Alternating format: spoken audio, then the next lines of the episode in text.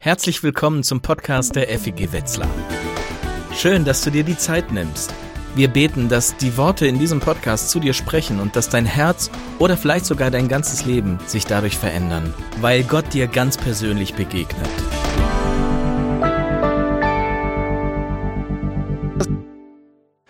Simon, es ist passiert. Andreas keucht.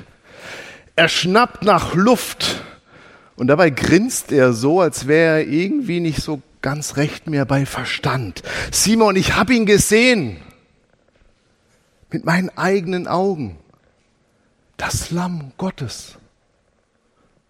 Wir haben den Messias gefunden. Und Simon weiß, Simon weiß, was sein Bruder Andreas damit meint. Wie stellst du dir diese beiden Brüder vor? Simon, Petrus und Andreas.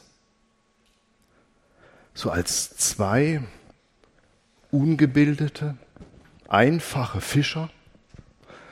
Ich denke, das kann schon passieren, wenn wir nach 2000 Jahren an die beiden denken. Aber im jüdischen Sinne sind die beiden gebildete Leute. Sie kennen die Schrift, sie leben mit den Verheißungen der Propheten, sie erwarten den angekündigten Messias, sie reden untereinander darüber, wann er denn endlich kommt und was er dann alles macht, wenn er denn da ist. Okay, Simon, Simon hat noch ein paar andere Themen. Er ist verheiratet, hat vielleicht auch Kinder, das wissen wir nicht. Was wir wissen, er hat eine Schwiegermutter und die lebt mit im Haus. Und sie ist schwer krank. Andreas ist da ungebundener. Er lebt mit Simon und seiner Familie im gemeinsamen Haus in Kapernaum. Er arbeitet im Fischereibetrieb mit, aber immer wieder ist er unterwegs. Immer wieder ist er am Jordan bei Johannes. Andreas ist ein Jünger des Täufers. Und in diesem Jüngerkreis dreht sich alles um den kommenden Messias. Und jetzt erzählt Andreas seinem Bruder, dass er dem Lamm Gottes begegnet ist, dem verheißenen Retter. Im Evangelium des Johannes lesen wir am nächsten Tag stand Johannes, der Täufer, mit zwei seiner Jünger wieder dort und als Jesus vorbeiging, schaute Johannes ihn an und sagte, seht doch, das ist das Lamm Gottes. Andreas ist einer dieser beiden Jünger. Den Namen des anderen, den kennen wir nicht. Seht, das Lamm Gottes. Dieser kurze Satz ist für Andreas wie so ein fehlendes Puzzleteil. Ich weiß nicht, ob du schon mal so große Puzzles gemacht hast und dann suchst du nach einem bestimmten Teil und wenn es gefunden hast, dann erschließt sich das Puzzle wieder ganz neu. Und so ist es für Andreas. Dieses Puzzleteil gibt dem Ganzen Sinn. Andreas hat den ersten Teil der Bibel in seinem Kopf und in seinem Herz. Worte, die einen ankündigen, der wie ein Lamm zur Schlachtbank geführt werden sollte. Einer, der wie ein Lamm zum Opfer wird. Und als Andreas hört, seht doch, das, das ist das Lamm Gottes. Da macht es bei ihm Klick. Dieser Jesus ist das angekündigte Lamm Gottes. Er macht das wieder gut, was kaputt gegangen ist. Er verbindet wie eine Brücke zwei Ufer miteinander. Er stellt wieder her, was die Bestimmung aller Menschen ist, nämlich mit Gott, dem himmlischen Vater, zu leben. Er ist der Messias. Und die beiden Jünger hörten diese Worte und folgten Jesus. Jesus dreht sich um und sah, dass sie ihm folgten. Da fragte er sie, was wollt ihr? Sie antworten Rabbi, das heißt übersetzt Lehrer. Wo wohnst du? Er forderte sie auf, kommt und seht selbst, da gingen sie mit und sahen, wo er wohnte. Sie blieben den ganzen Tag bei ihm. Das geschah etwa um die zehnte Stunde. Andreas war einer der beiden Jünger, die Johannes gehört hatten und Jesus gefolgt waren. Er war der Bruder von Simon Petrus. Andreas und der andere Jünger, sie wollen Jesus kennenlernen. Sie wollen sehen, wo er wohnt. Sie wollen hören, was er sagt. Sie wollen erleben, wie er lebt. Und sie verbringen den ganzen Tag miteinander. Und ich frage mich, über was haben die denn wohl so geredet? Bestimmt nicht übers Wetter oder über den neuen Rasenroboter oder so. Aber über was sie auch immer geredet haben, am Ende des Gesprächs wird Andreas klar, hier, hier steht der vor ihm, nach dem sich ganz Israel sehnt. Der Messias, auf den er, Andreas, schon so lange gewartet hatte. Und ich frage mich, und ich so? Auf was warte ich eigentlich? Okay, auf besser Wetter, auf Urlaub vielleicht, aber sonst sehne ich mich in meinem Leben nach dem Wiederkommen des Messias oder ist es nur so eine fromme Floskel, dass der Herr ja irgendwann mal wiederkommt? Welche Relevanz hat es in meinem Leben, in meinem Alltag? Rechne ich überhaupt damit, dass Gott in meinem Leben überraschend eingreifen kann? Oder wie sieht es bei dir aus in deiner Beziehung zu Jesus? Was erwartest du da?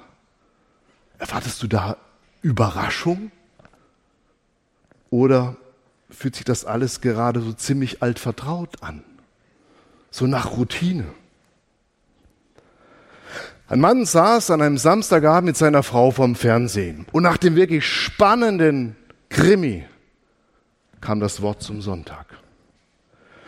Und als der Sprecher begann, griff die Frau so zur Fernbedienung und wechselte den Kanal.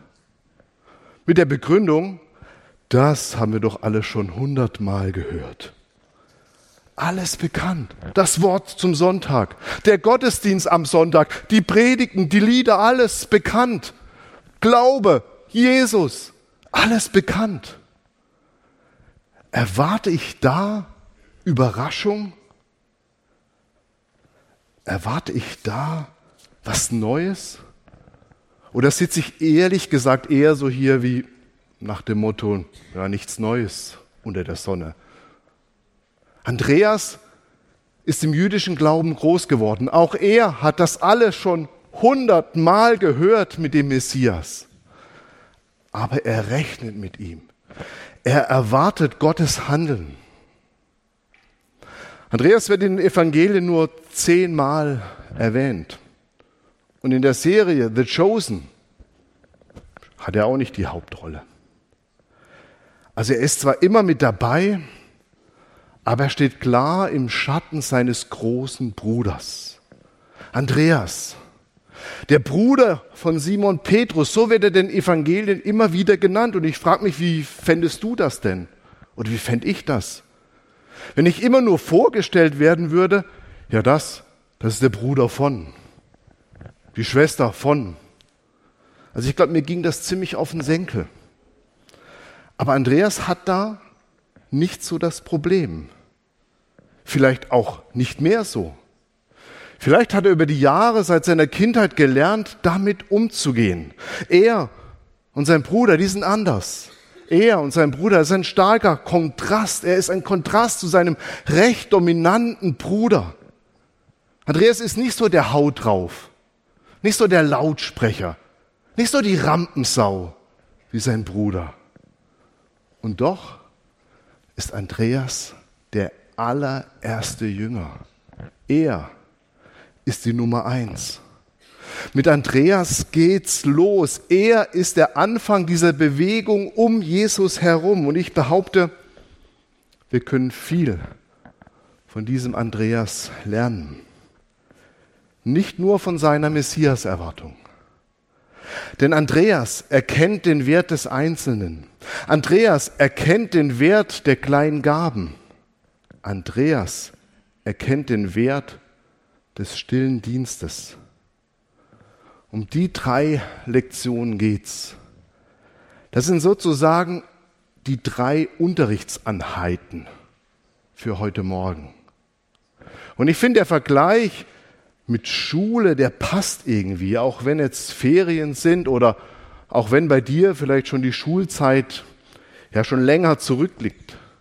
Ich möchte dich einladen, dich einschulen zu lassen, dich in die Schule Jesu zu begeben, dass du von ihm lernst, dass du wie Andreas von Jesus lernst, von seinem Lehrer, Jesus.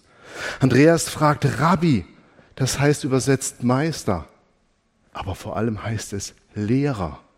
Lehrer, wo wohnst du? Ich möchte ein Jünger sein. Das heißt übersetzt Schüler sein. Jesus ist der Lehrer. Und wenn du das Wort Lehrer hörst, dann ploppen vielleicht bei dir so ja, sofort einige Klischees auf. Also bei mir so der, ja, wie soll ich sagen, der Korthosen tragende Birkenstock-Rallye-Lehrer-Typ. Irgendwie, ja, irgendwie ganz nett, so, aber schon, schon ziemlich verpeilt. Oder dieser strenge Lehrer, der ständig Strafarbeiten verteilt, dieser harte Hund. Oder die Sportskanone mit der Trillerpfeife, der meint, er wäre noch 20, aber schon deutlich im fortgeschrittenen Alter ist. Solche Klischees kommen vielleicht beim Begriff Lehrer in den Sinn. Aber Jesus ist ganz anders. Er ist ein ganz anderer Lehrer. Und sein Unterricht ist auch ganz anders. Denn durch diesen Unterricht wird alles anders. Auf die Frage des Andreas Lehrer, wo wohnst du, sagt Jesus ganz einfach, komm mit und schau es dir an. Und später ruft er Andreas und Simon zu, kommt und folgt mir. Das Klassenzimmer ist die Straße. Das Klassenzimmer ist das Seeufer oder die Synagoge oder das Haus, in das Jesus eingeladen ist. Wo Jesus ist, da ist das Klassenzimmer. Denn die Jünger, die Schüler leben mit ihrem Leben zusammen. Unterricht 24-7. Sie sehen, wie er isst, wie er trinkt. Sie sehen, wie er schläft. Sie hören, was er so predigt. Und sie erleben, wie er mit Menschen umgeht, wie er Menschen begegnet. Und so lernt Andreas am Modell.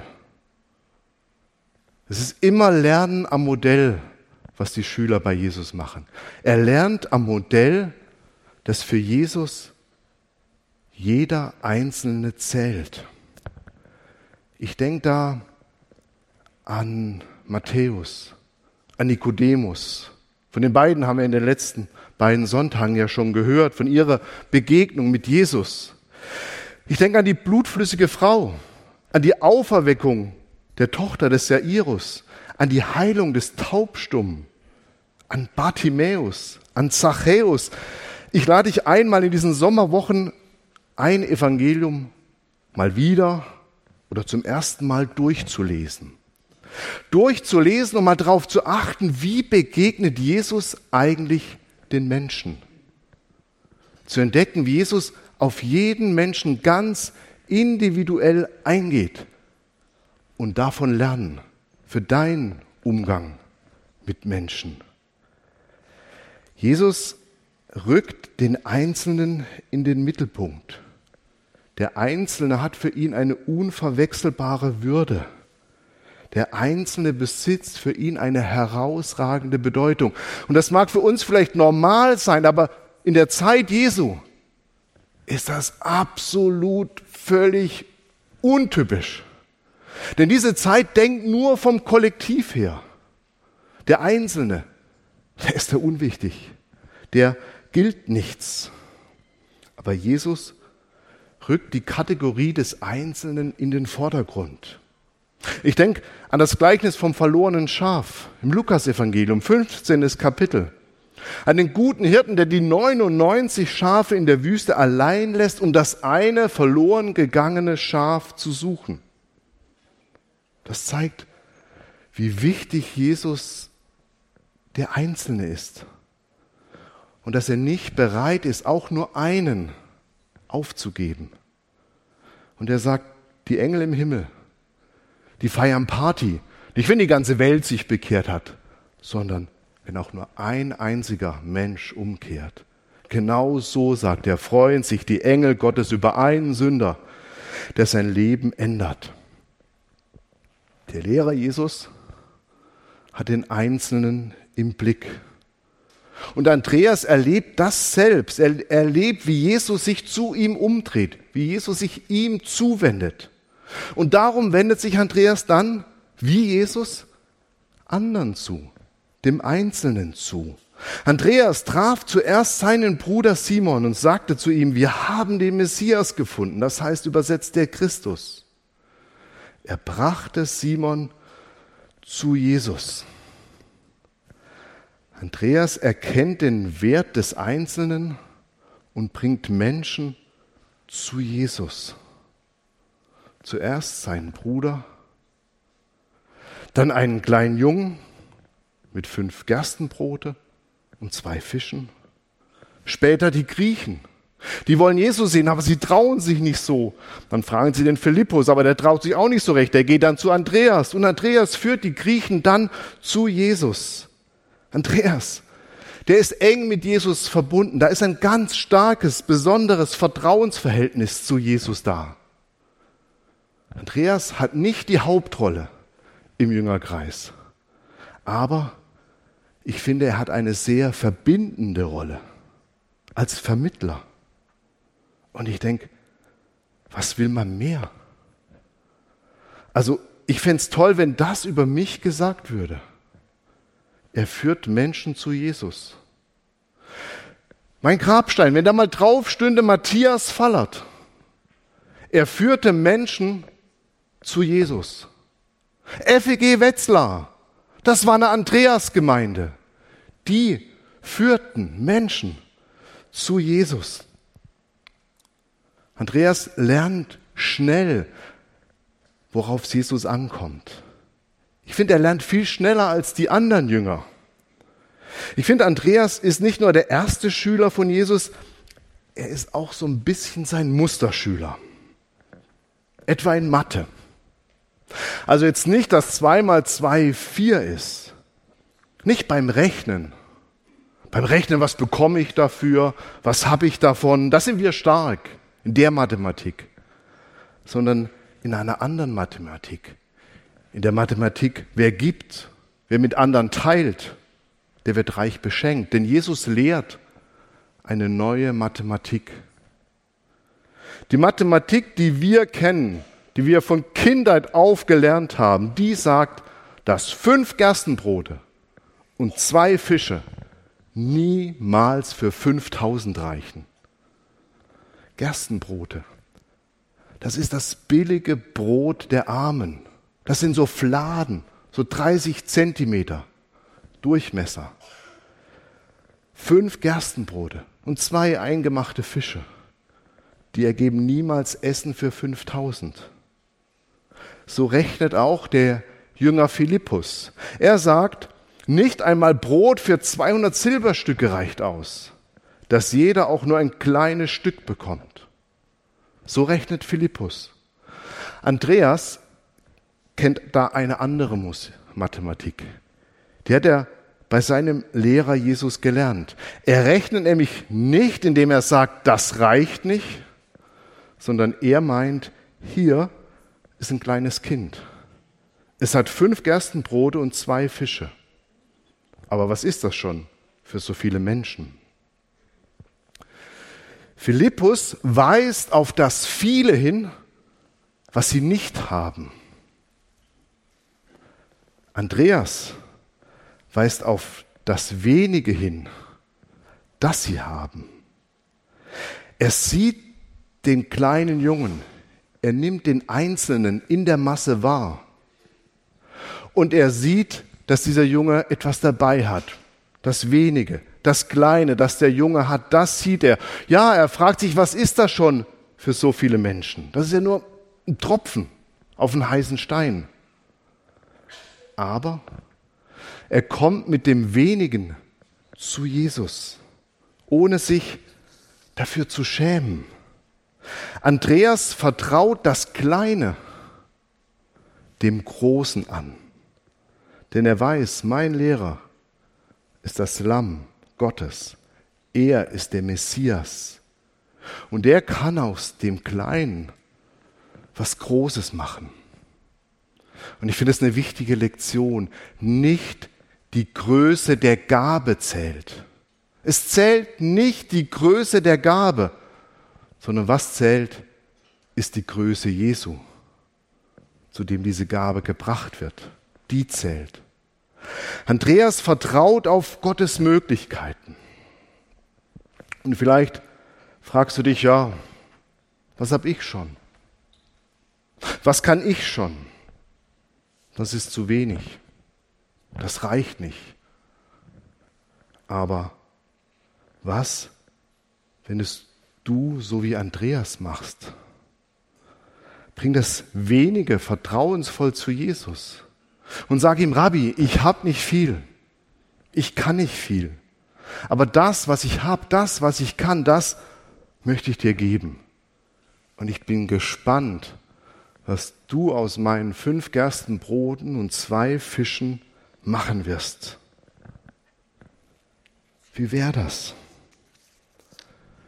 Ich denke, du hast zwei Möglichkeiten, mit deinen fünf Broten und zwei Fischen umzugehen. Du kannst einmal sagen, nur fünf Brote und zwei Fische. Hey, das ist doch so gut wie gar nichts. Das reicht ja vorne und hinten nicht. Und irgendwie, ich bin da zu kurz gekommen. Andere, die haben viel mehr. Die haben zehn Brote und sieben Fische. Und ich habe nur fünf Brote und zwei Fische. Andere, die sind erfolgreicher, schöner, intelligenter. Ob Gott überhaupt gerecht ist? Ob das wirklich gerecht zugeht hier? Ich habe nur fünf Brote und zwei Fische. Und darum muss ich die für mich behalten. Auf jeden Fall. Die kann ich nicht hergeben. Ich habe so wenig abbekommen. Das ist die eine Einstellung. Andreas hat eine andere. Er sagt, ich habe nur fünf Brote und zwei Fische. Was ist das für so viele? Was mache ich da? Ich weiß, ich bringe sie einfach zu Jesus. Und Jesus nahm die Brote und dankte Gott. Jesus nimmt deine fünf Gerstenbrote, er nimmt sie in die Hand und dankt Gott dafür. Er dankt für das Brot deines Lebens. Er dankt dafür, dass es dich gibt. Er dankt dafür, dass du ihm nachfolgst, dass du ihm das, was du hast, anvertraust. Es ist für mich so, als würde Jesus damit sagen, hey Mensch, hab keine Angst, dass du zu kurz kommst. Biet deinem himmlischen Vater das an. Deine Fähigkeiten, deine Möglichkeiten, auch deine Wunden, deine Träume. Und wenn dir dein Leben wie so ein Haufen von Fragmenten erscheint, dann bring ihm diese Fragmente. Und wenn du nur leere Hände hast, dann bring ihm diese leeren Hände. Genau das ist der Stoff, mit dem Jesus gerne arbeitet. Vertrau ihm. In seinen Händen wird das gut. Und die fünf Brote und zwei Fische werden verteilt, alle werden satt und es bleiben noch zwölf Körbe übrig. Andreas erkennt den Wert der kleinen Gaben. Der große Dirigent Leonard Bernstein, der wurde einmal gefragt, welches ist das schwierigste Instrument im Orchester? Was ist das schwierigste Instrument? Und er sagte, die zweite Geige. Bernstein sagte, er könne jede Menge Musiker finden, die die erste Geige spielen wollen. Aber jemanden zu finden, der wirklich mit Hingabe und Leidenschaft die zweite Geige spielt, das sei ein großes Problem. Von den Jüngern ist Andreas Jesus zuerst begegnet. Er ist der erste Schüler Jesu. Er ist von Anfang an dabei. Er erlebt alles mit. Er ist einer der zwölf. Er ist sogar einer der fantastischen vier. Diese vier, die immer zu Beginn genannt werden, wenn die Jünger Apostel aufgezählt werden. Aber das macht ihn nicht arrogant. Das macht ihn nicht überheblich. Andreas ist ein bescheidener Typ. Andreas erkennt den Wert des stillen Dienstes. Er will nicht im Zentrum der Aufmerksamkeit stehen. Er dient im Stillen. Er sucht nicht die große Bühne. Er bleibt im Hintergrund. Auch später, er wird keine Briefe schreiben, wie seine anderen Kollegen. Er bleibt im Hintergrund. Andreas hält keine Predigt vor Tausenden von Leuten, wie sein Bruder Simon. Er ist auch nicht so ein Alpha-Tier wie die temperamentvollen Donnersöhne, Jakobus und Johannes. Die, die fordern sich die für die sich die besten Plätze. Weil manche wollen halt die erste Geige spielen. Andreas nicht. Karriere streben. Der Kampf um die ersten Plätze, um Positionen, um Macht, um Titel, all das bedeutet ihm nichts. Er bleibt lieber in der zweiten Reihe. Bei bestimmten Ereignissen nimmt Jesus nur Simon, Jakobus und Johannes mit. Andreas nicht.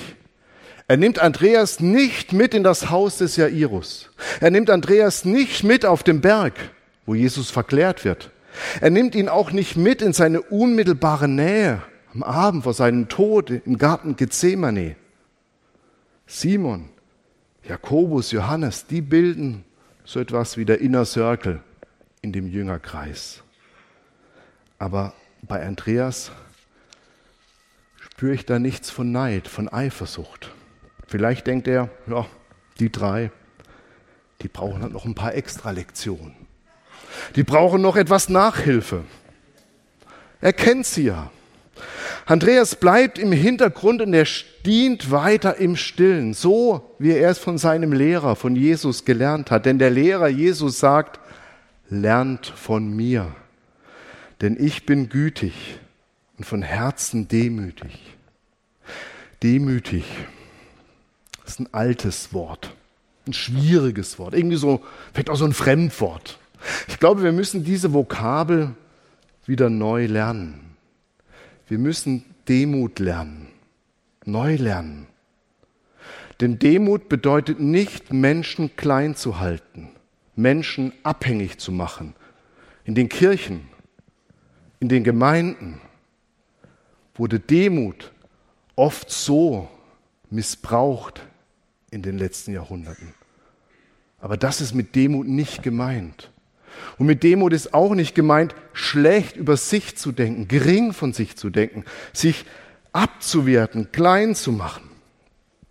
Unser Wort Demut, das kommt von dem althochdeutschen Diomuoti. Diomuoti. Da steckt Dienen drin, Dionon und Mut, Mut.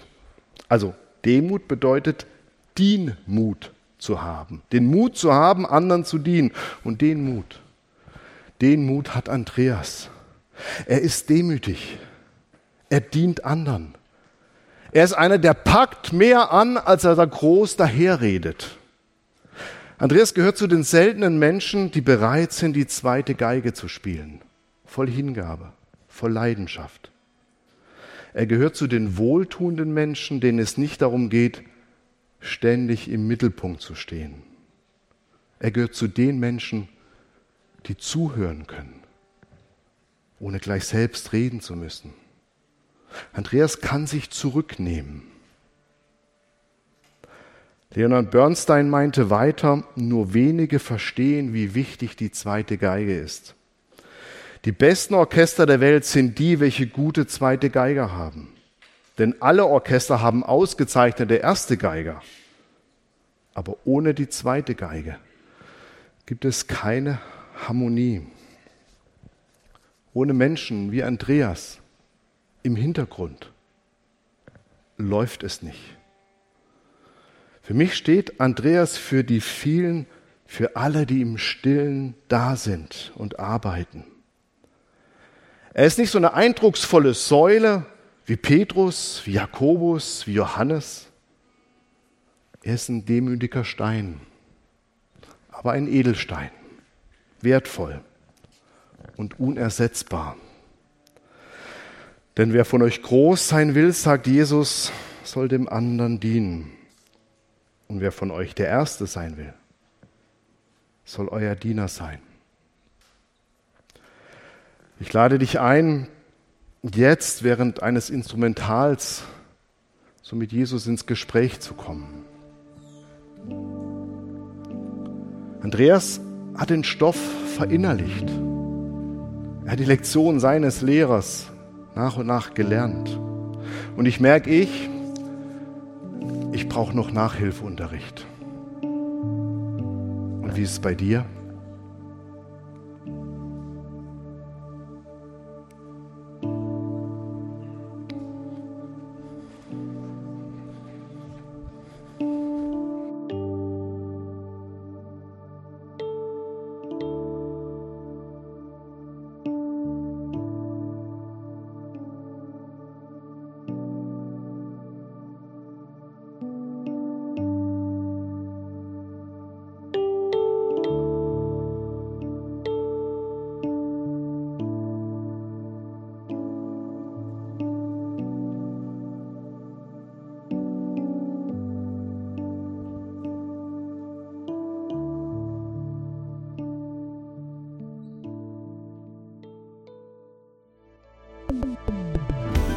Wir hoffen, dass dich diese Predigt ermutigt und herausgefordert hat.